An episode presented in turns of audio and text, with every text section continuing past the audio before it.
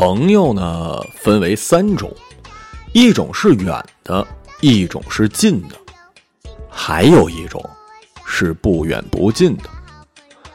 远的朋友是用来怀念的，那份古早的友谊或深或浅，在时间的长河里，最恰好的某一处，径直被放进了保鲜库，妥善的保存。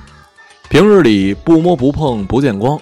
可是，只要每每想打开回忆的门缝瞧一眼，永远都是那样的飘着仙气儿般的明艳照人。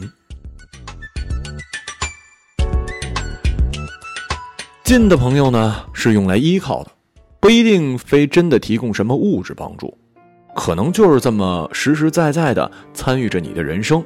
只要你遇到什么事儿，无论大小，你总能最先想到这帮人。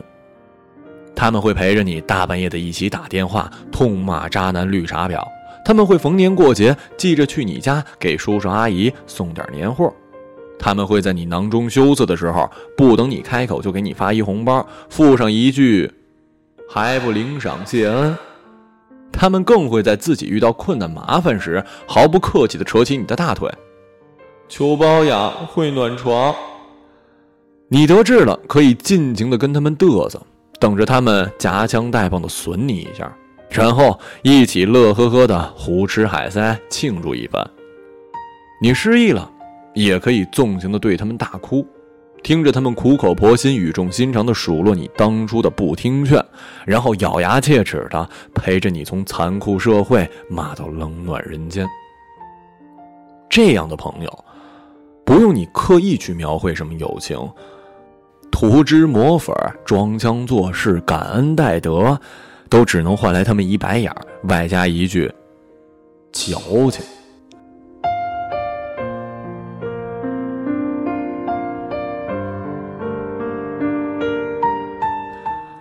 还有一种啊，是不远不近的朋友。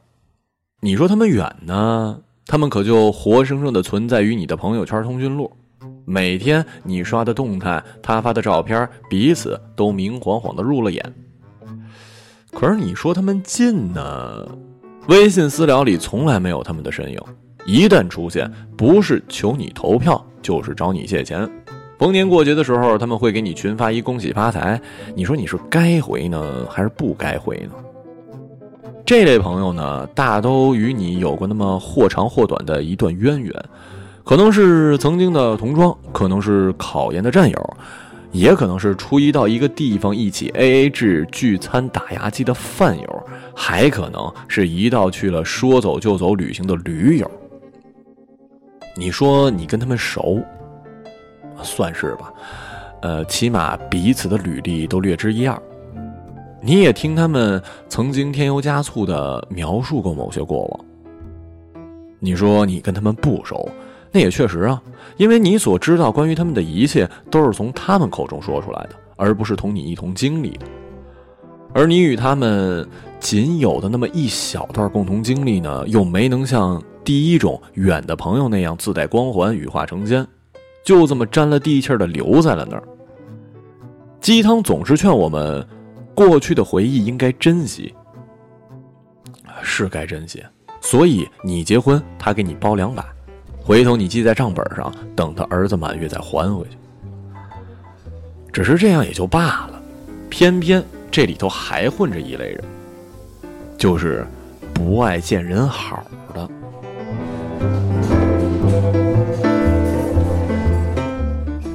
你发点什么美食啊、自拍之类的，从不见他们点赞；可你一旦发一条负能量的抱怨，马上就摆出一副邻家大妈的姿态，问一句。怎么啦？就等着你把自己的不开心说出来，让他们开心开心呢。也许你会觉得他们兴许是真关心你呢。那为什么你遇到好事发开心状态的时候没见他们关心你呢？就前几天有一妹子愤怒的来找我，告诉我一奇葩的事儿。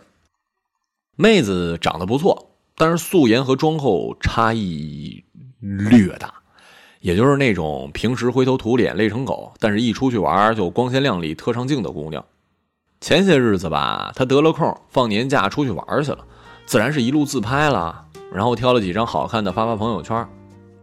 朋友圈那么多人，有的点赞，有的无视，妹子也就没有真的在意。其实大部分人都一样，发了自己的照片上去，不过就是靠着自己臭美缓解一下平时工作的压力。只要不刷屏吓人，大家看了还是没看，就那么回事儿吧。可是，偏偏就有人看不过眼儿，就在妹子加入的一个驴友群里，学着妹子拍照的姿势也拍了一张，并附上妹子原图，外加一句话：“向网红看齐。”这还不算完呐，下面有人还添油加醋：“你这表情不对，要嘴唇微张，眼神迷离。”妹子一气之下退了群，删了好友，照片都删了，跑来找我哭诉。也许啊，你会觉得这妹子太玻璃心了，何必为了这么一件小事就失去几个朋友呢？我承认，这确实不是什么大事，可能人家也只是无心的开一玩笑。毕竟现在社会嘈杂，人心浮躁，总得有一发泄口，释放一下嘲讽技能吧，不然弹幕吐槽何以如此盛行啊？可是问题就在于，这样的朋友留着究竟意义何在？除了不远不近的在那儿偶尔秀一下存在感之外，还能有什么呢？老话总是说多个朋友多条路，可是这样的人，你能指望他在要紧的关头给你提供一条什么路吗？你怎么能确定这不是一条留下买路财的死胡同呢？都说现在是一熟人社会，见面就是朋友，大家都盼着能多给自己留条门路。可是我们真的需要那么多不远不近的朋友吗？人情是债，出来混迟早要还的。走肾的是炮友，走位的是酒肉之友，而朋友得走心，是要彼此心心相印，有回响高山流水，君子之交，那种朋友呢太高雅；合纵连横，相爱相杀那种朋友呢，留给古装剧吧。咱们都是普通人，朋友不用很多，走心就好。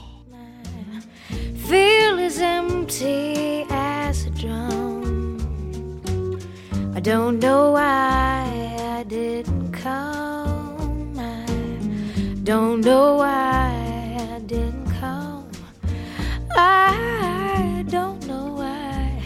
I didn't